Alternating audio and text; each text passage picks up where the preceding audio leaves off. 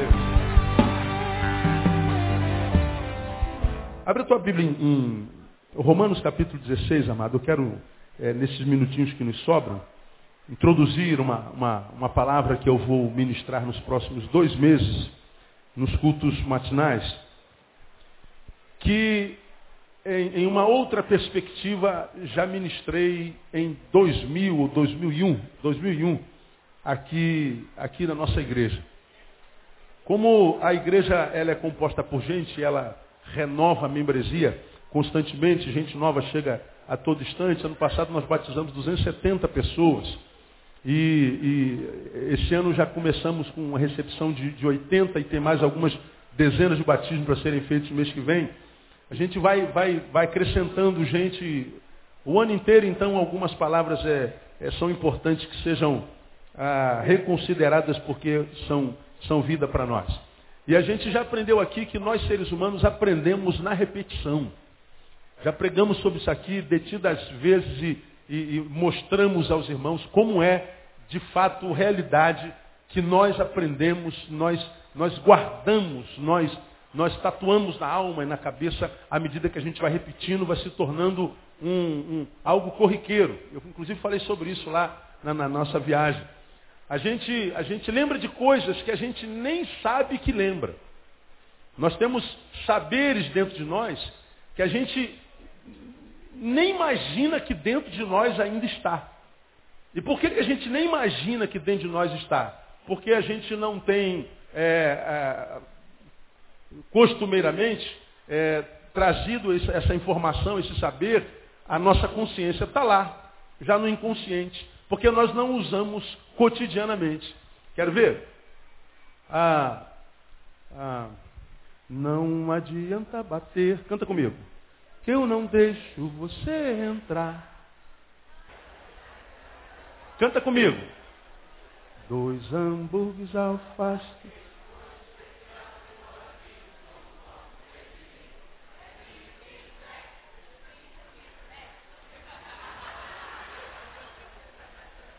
Canta comigo. O tempo passa.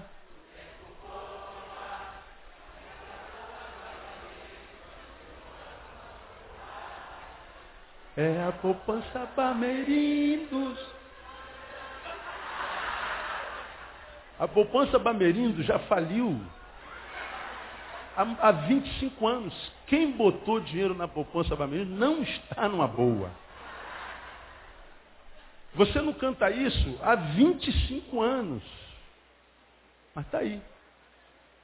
É só a gente tocar, traz para o consciente e a gente percebe que esse saber ainda está em nós. Quanto, cara, casa pernambucana, teu filho está assim, meu Deus. De onde eles tiraram isso? Quem tem menos de 20 aí? Que isso, cara? Isso é, isso é do passado, filho. Você não precisa conhecer. Isso é do tempo do Tiranossauro Rex. Né? Nós somos do, dos, é, do, do, tempo dos assembleiosauros. É, dos presbiterianos Rex, dos batistossauros. Está é, tá lá. São saberes que estão aqui e que a gente nem lembra que aqui está, porque nós não temos contato. Não há um start para desencadear a subida do elevador do inconsciente para o consciente desses saberes. Mas estão aí. Nós aprendemos por repetição. Dá para entender o que estou querendo dizer? É repetição. Então, de vez em quando eu pego umas palavras que eu ministrei há 10 anos atrás, e mesmo que a gente. Se eu pregar a mensagem que eu preguei domingo passado aqui, já não é mais a minha mensagem, muda tudo. Ela vem com algumas informações semelhantes, mas a administração do Espírito é sempre diferente. Essa palavra aqui eu ministrei em 2001.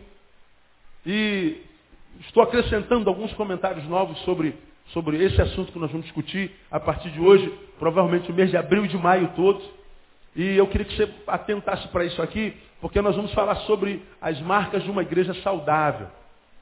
Ah, sou um, um, um, dos pregadores que tem nesse país que não, não passo mão na cabeça da igreja, embora eu faça parte dela.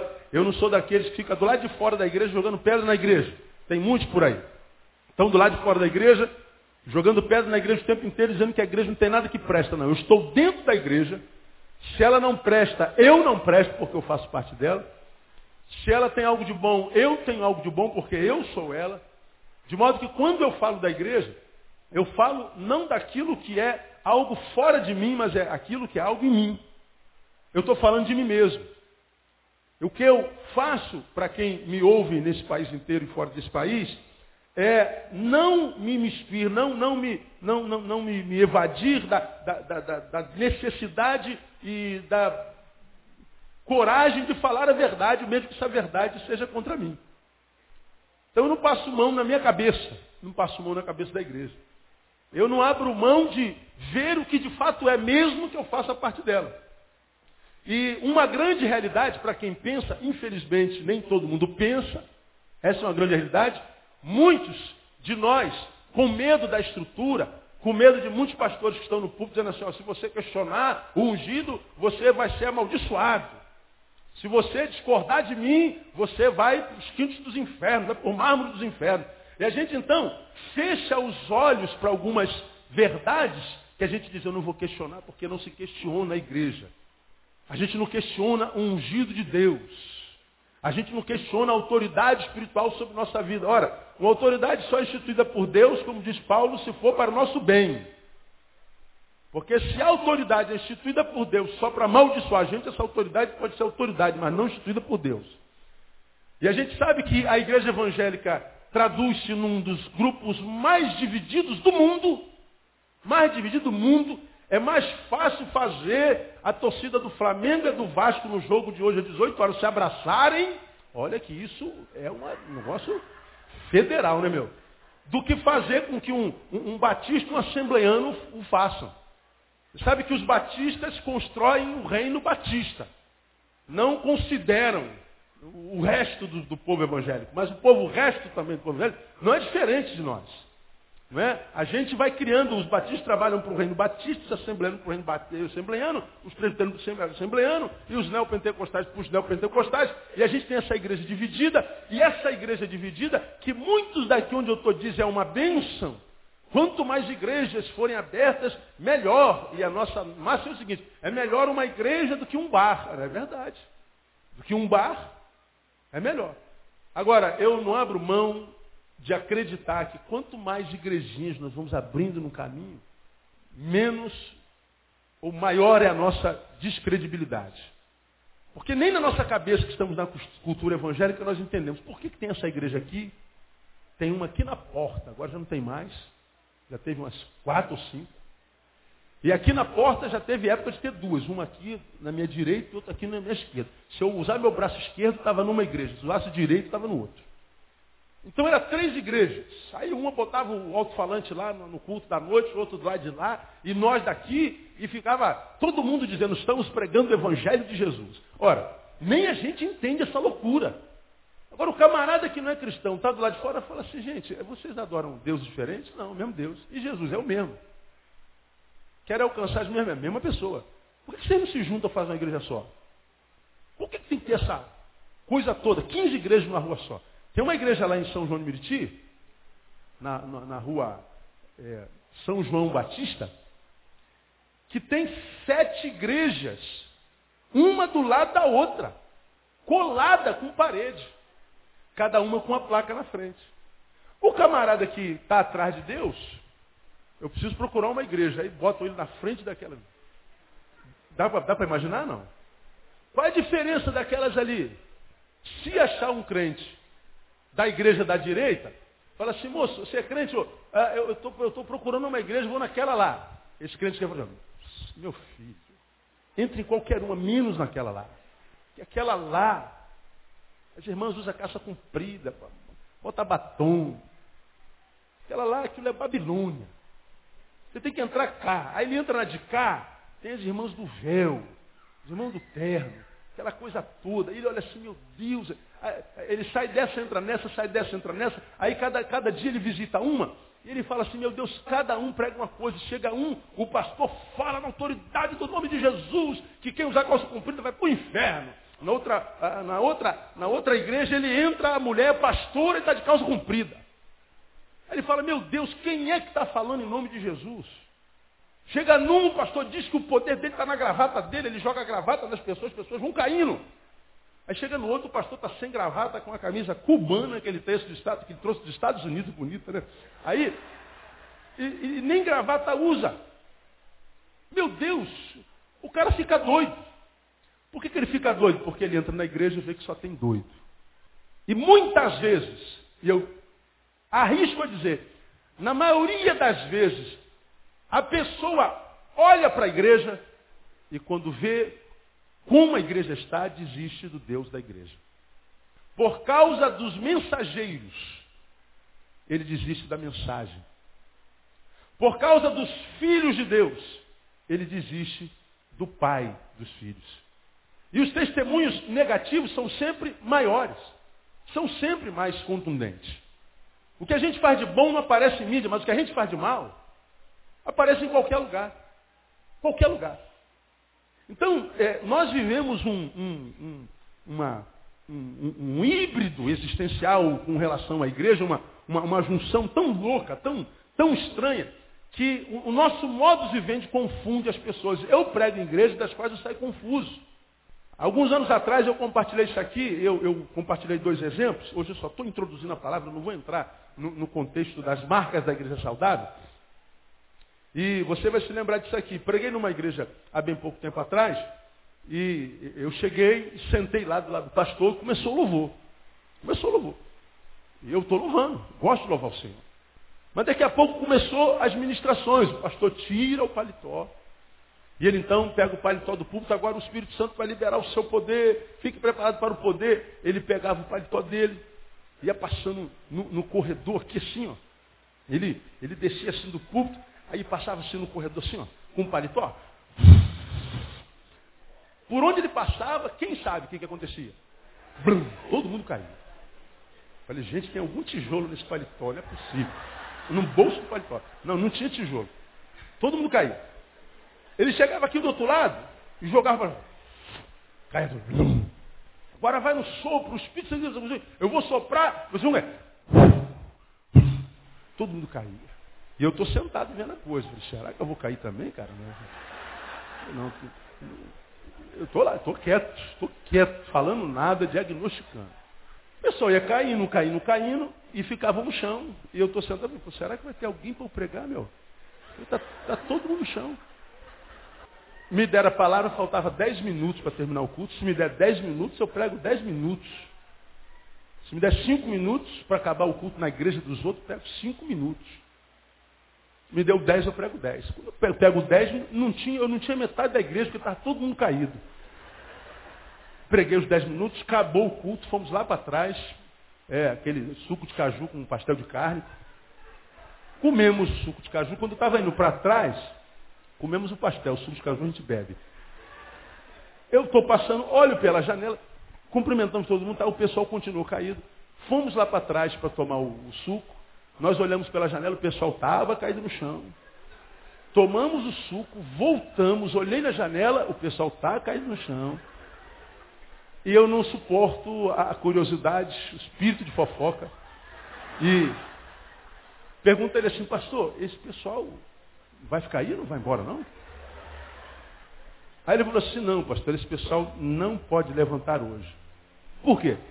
E ele me disse a célebre frase, eles estão na cola do Espírito Santo. Cola, cola. C-O-L-A. Cola. Eles estão colados no chão. Se o senhor for lá tentar tirá-los, eles estão colados na cola do Espírito. Ah, entendi. Agora está explicado. Eu recorro à Bíblia e não, não, não encontro a cola. No encontro. Por outro lado, já tivemos igrejas de outras tipos, com alguém que, que esteve lá e, no meio de uma adoração, levantou a mão para adorar o Senhor, grande é o Senhor, e Deus a salvou através daquela música, grande é o Senhor, chorava no meio de uma igreja enorme, me convidou para pregar no aniversário de 90 anos, uma igreja histórica. E naquela igreja eu fui de terno e gravado, para você ter uma ideia. Eu estava de terno e gravado naquela igreja, aquela igreja enorme. E aquela irmã lá no meiozinho, sozinha, com o bração erguido, adorando o Senhor, chorando compulsivamente, convulsivamente, diria eu. O pastor pega o microfone na mão, para o culto, manda para a música, diz assim, ó, a irmã aí que está no meio do salão, a irmã aí. E a irmã, a música parou e ela ficou. Ela não estava ali. Ela estava no espírito mesmo. Depois de alguns segundos, um minuto, que ela viu que tudo parou, ela voltou e percebeu que o pastor estava falando com ela. A irmã que está aí, ó, com a mão erguida aí no meio do salão. Quer dizer para a irmã que aqui nós não somos dados a esse tipo de palhaçada. Essa palhaçada aqui não é bem-vinda. Por que, que um pastor faz uma. A história foi, foi esquisita o final dessa história, depois que eu intervi.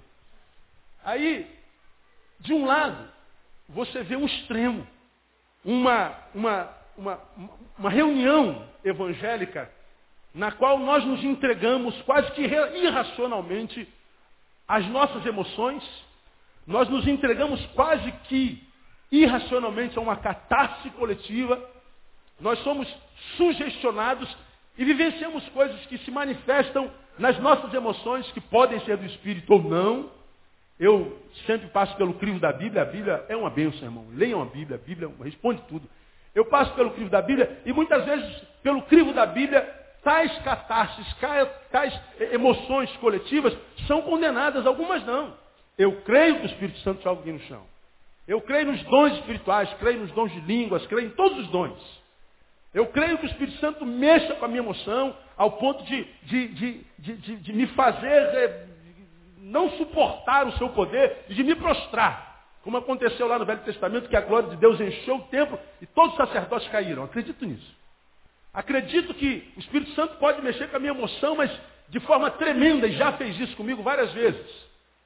Agora, muitas vezes nós estamos em reuniões evangélicas em que as emoções são o centro daquela reunião. E nós vemos coisas acontecendo no meio da, da, da coletividade, do inconsciente coletivo, que não encontram respaldo bíblico que a gente vê que beira uma patologia coletiva. Entregues totalmente à emoção. Por outro lado, nós vemos essa outra igreja, na qual a gente entra, a gente não pode dizer amém. Você disser glória a Deus, pronto, o culto para. Você sabe muito bem disso. Há igrejas que esses irmãos que estiveram aqui na frente não seriam recebidos se não fossem batizados de novo. Porque o único batismo que a gente reconhece é o da nossa igreja. Tudo que não é da nossa igreja não é de Deus. Tem que batizar de novo. Igrejas nas quais a ceia lhe é negada. Porque se você não pensa como eu em tudo, você não é meu irmão. Então você não pode comer comigo. Como que se na nossa casa, que só tem quatro, pai, mãe e dois filhos, a gente pensasse igualzinho, né? Às vezes você tem dois filhos e você fala assim, meu Deus, se eu não tivesse visto, eu não diria que esses dois saíram de dentro de mim. Porque briga e um é diferente do outro totalmente, não é verdade?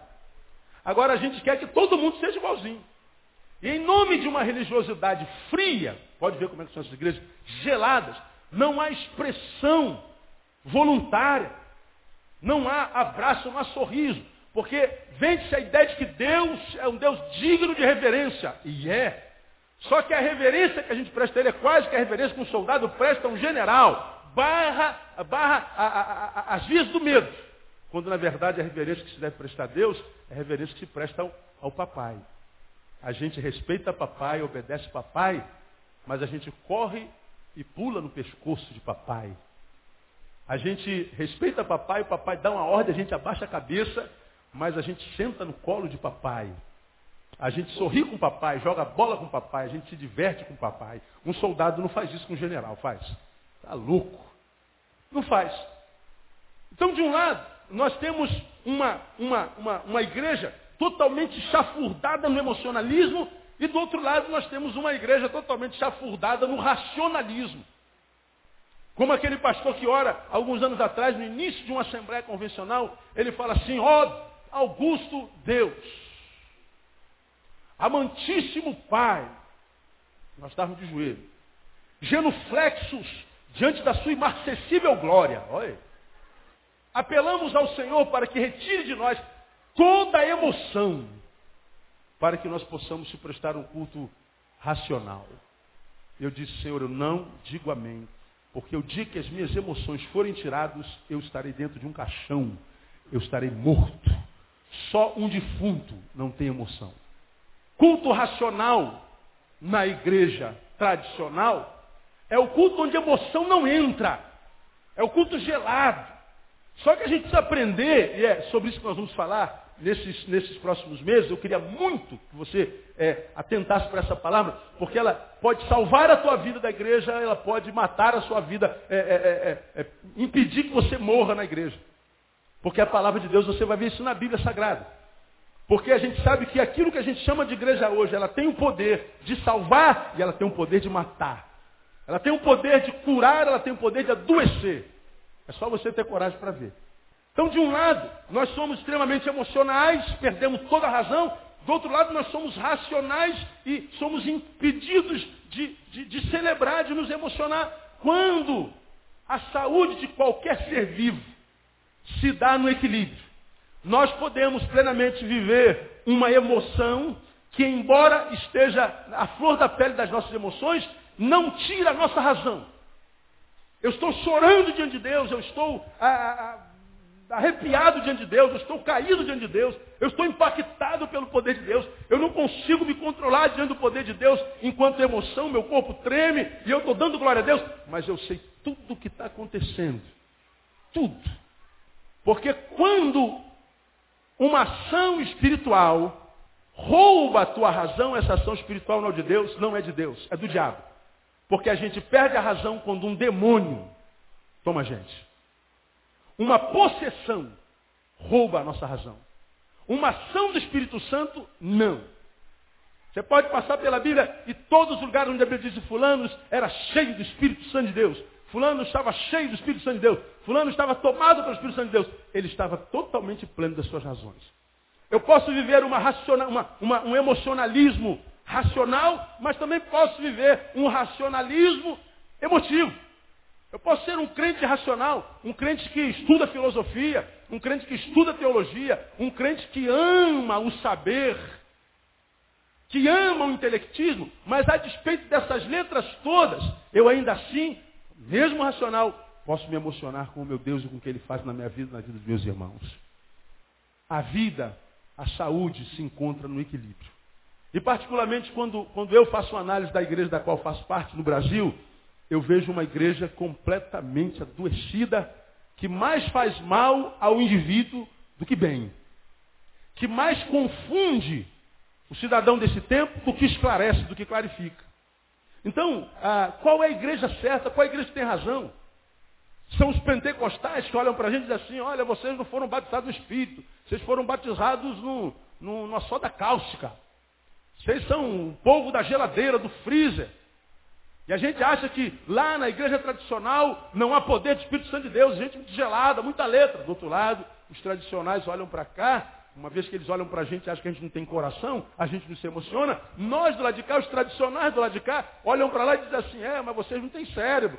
Vocês não pensam, vocês não raciocinam. Vocês estão entregues às suas emoções. Vem para cá que a gente ensina vocês pensarem. E eles dizem, vem para cá que a gente ensina vocês sentirem. Vem para cá que eu ensino a você o poder de Deus. Vem para cá que eu ensino a você a palavra de Deus. E aí o que, é que nós vemos na realidade? Poder de Deus e palavra de Deus andando separados. O pentecostal diz que o tradicional não conhece o poder de Deus. E o tradicional diz que o pentecostal não conhece a palavra de Deus. Os que se emocionam estão lá, e trabalham o poder de Deus. Os que não se emocionam e teologizam estão lá estudando a palavra de Deus. Enquanto a palavra de Deus e o poder de Deus não caminharem juntos, nós vamos ser só uma igreja na cidade, no Brasil, que faz barulho, que enche a cada domingo, mas que não muda a qualidade de vida da cidade.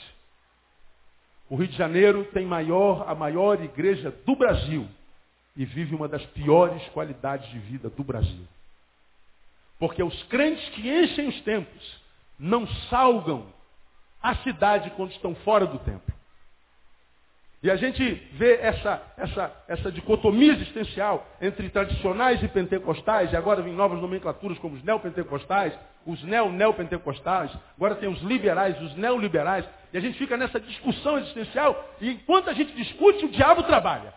Enquanto a gente teologiza, o diabo mata, rouba destrói. Enquanto a gente está aqui dentro só adorando, fingindo que está celebrando a Deus, o diabo está lá no mundo acabando com a nossa cidade. E a gente acorda, liga o jornal e fica perplexo com o que o diabo faz cada dia, cada noite. E passamos impunes ou inertes diante desse negócio.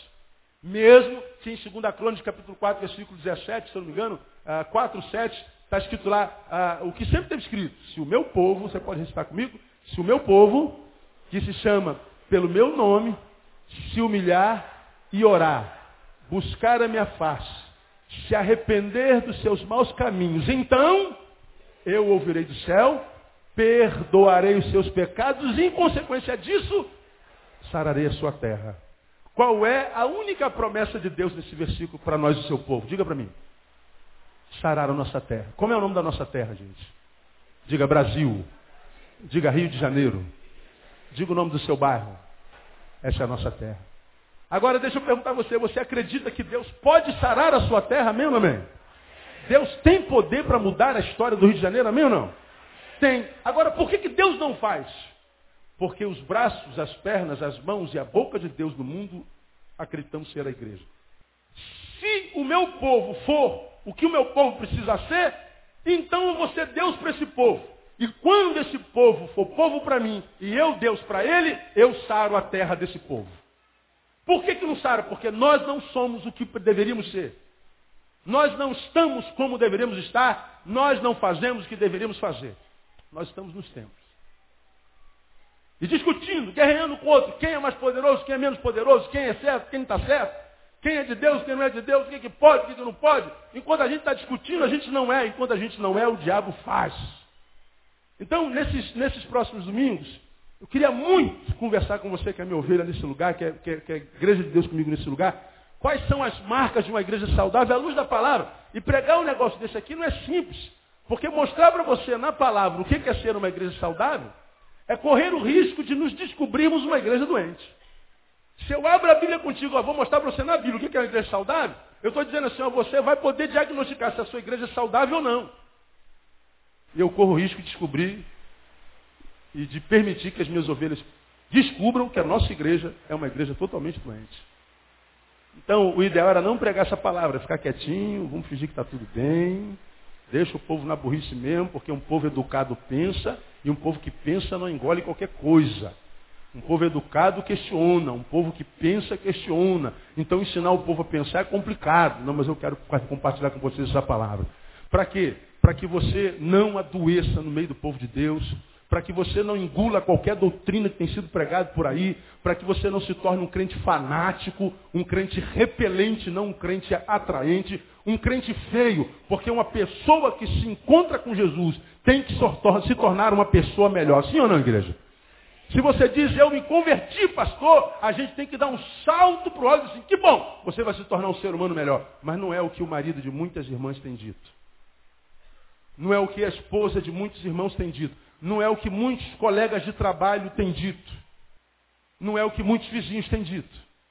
Se nós passamos pelo sangue do Cordeiro, se nós tocamos no manto do Cordeiro, esse manto, esse sangue vai mudar a nossa vida, mudar a nossa vida para melhor. E vai fazer de nós um ser humano muito melhor, muito mais acessível, muito mais atraente. Porque como você já aprendeu aqui, para mim, a verdadeira espiritualidade nada mais é do que a humanidade excelente. Quem consegue se tornar um ser humano excelente, esse é um homem espiritual. Como Jesus era. Sangue bom. Sangue bom. E quem não gostava de Jesus, não gostava porque Jesus, ele pregava graça. E a graça é a desgraça dos poderosos. Não é verdade? Porque os poderosos querem o poder, querem proeminência. Os poderosos querem, querem os primeiros lugares da sinagoga. Vem Jesus e diz assim, não, todo mundo é igual. Na graça, todo mundo é igual. A graça é democrática, democratiza a humanidade. Distribui poder, distribui valoração.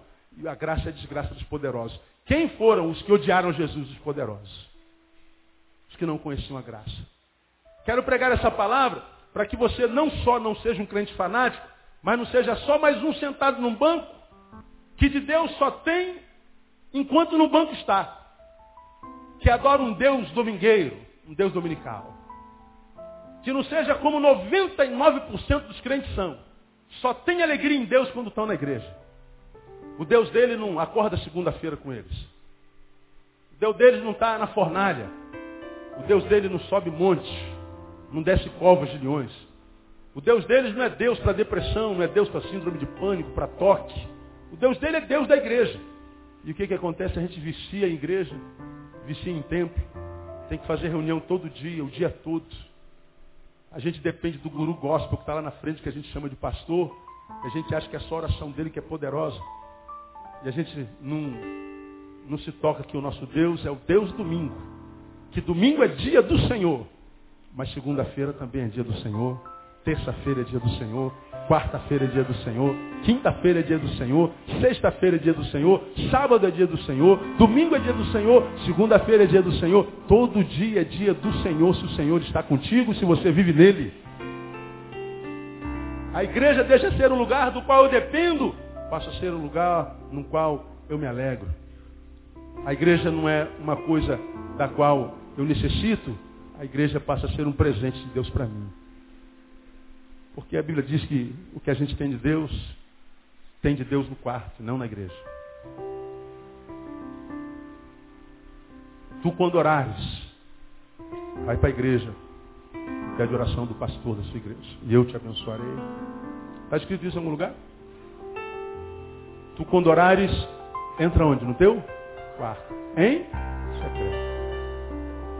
Que o teu pai em secreto te abençoará. Espera aí, pastor, no quarto ele abençoa, não precisa ir para a igreja, segundo esse texto, não. Você precisa para o quarto. A maioria de vocês, a maioria de nós, vem para a igreja. Mas não vai para o quarto. Por isso entra e sai de igreja ano após ano. E os rios de água viva não fluem de dentro. Não acorda segunda-feira com aquela alegria que terminou domingo. Não chega na quinta-feira com a mesma graça com a qual terminou domingo. A vida é uma sucessão de altos e baixos. E que quando para, para no baixo. Deus está dizendo, olha filho, você precisa me buscar mais no quarto. Porque você não terá de Deus mais do que aquilo que você busca dele no quarto.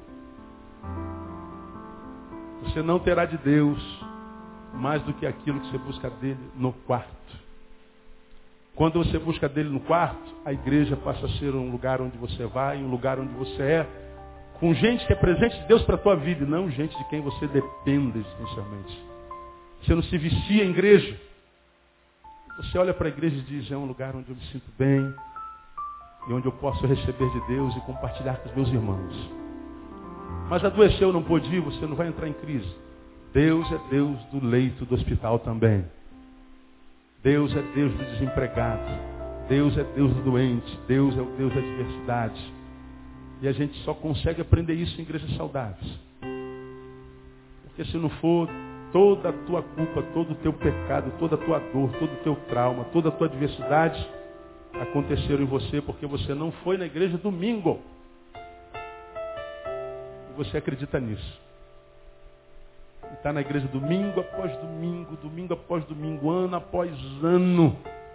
E os rios não fluem de dentro de você. Qualquer vento de dor te leva para a direita, te leva para a esquerda, é como folha ao vento. E o Senhor está dizendo, filho, eu quero que você seja como monte de Sião, que não se abala, mas permanece para sempre. Quero fazer de você um carvalho de justiça, que enverga, mas não quebra. Eu quero que você se torne um varão aprovado, que independa das circunstâncias para me adorar e para me servir. Você vai me adorar sem circunstâncias nenhuma. Você vai me adorar sem razões, porque você já aprendeu que quem adora a Deus sem razões terá de Deus muitas razões para adorá-lo. Quando a gente está numa igreja saudável, nossa vida se torna saudável. E a gente vai estudar na palavra o que é uma igreja saudável. Se no final do, do, do sermão você descobrir que a tua igreja não é saudável, saia dela e procure uma igreja saudável. Porque como eu tenho dito e tenho dito por onde eu passo, gostaria muito de crer na doutrina reencarnacionista. Queria muito que o Espiritismo tivesse razão e que nós estivéssemos errados. Queria que a Bíblia fosse uma falácia. Queria que Jesus fosse só mais um homem na história. Eu queria muito acreditar nisso. Porque se eu acreditasse nisso, eu acreditaria na reencarnação, acreditaria na base dela, numa base nenhuma. E aí eu me ferrei nessa vida, me quebrei a cara, fiz tudo errado, não tem problema. Eu vou ter uma nova chance, eu vou reencarnar de novo, então lá eu posso dar certo. Mas irmão, Isso não existe. Você só tem essa vidinha para viver e ser feliz. Hebreus diz que ao homem está ordenado morrer uma só vez, vindo depois disso o juízo. Você só tem essa vidinha aí. Quantos anos dessa vidinha já se passaram? No meu caso, quase 43. Só tem mais quarentinha, se é que eu tenho, porque depois disso é canseiro e enfado. Então só tenho essa vidinha, então eu não posso perder tempo com teologias, doutrinas, dogmas, com idiotices evangélicas que são tiradas da Bíblia, mas distorcidamente. Eu preciso usar o meu cérebro, raciocinar, pedir saber de Deus, dizer isso não é de Deus, eu não quero isso para a minha vida, eu não preciso de gurus, porque Deus me esclarece na sua palavra. Ele diz, vós tendes a unção da parte do santo e tendes conhecimento, e não necessitais que vos ensinem coisa alguma. Quando eu sei que eu tenho essa unção, o cabra pode pegar o que quiser daqui, ele não vai me enganar vai tirar dinheiro do meu bolso fácil. Ah, não vai. Ele não vai me gerar traumas e medos do espírito à toa, não, porque eu conheço a palavra. Uma igreja saudável ensina a gente a ser gente como gente tem que ser. Então esteja conosco nos domingos e você vai ver que depois dessa palavra você vai ser uma pessoa muito melhor. E se você descobrir que a sua igreja é doente, vaza. Não perca tempo nesse lugar. Vai arrumar um lugar onde você tenha vida, porque só tem uma vida para viver. Você está entendendo essa palavra, minha igreja? Um aplauso ao Senhor por ela. Vamos ficar em pé e vamos embora para casa.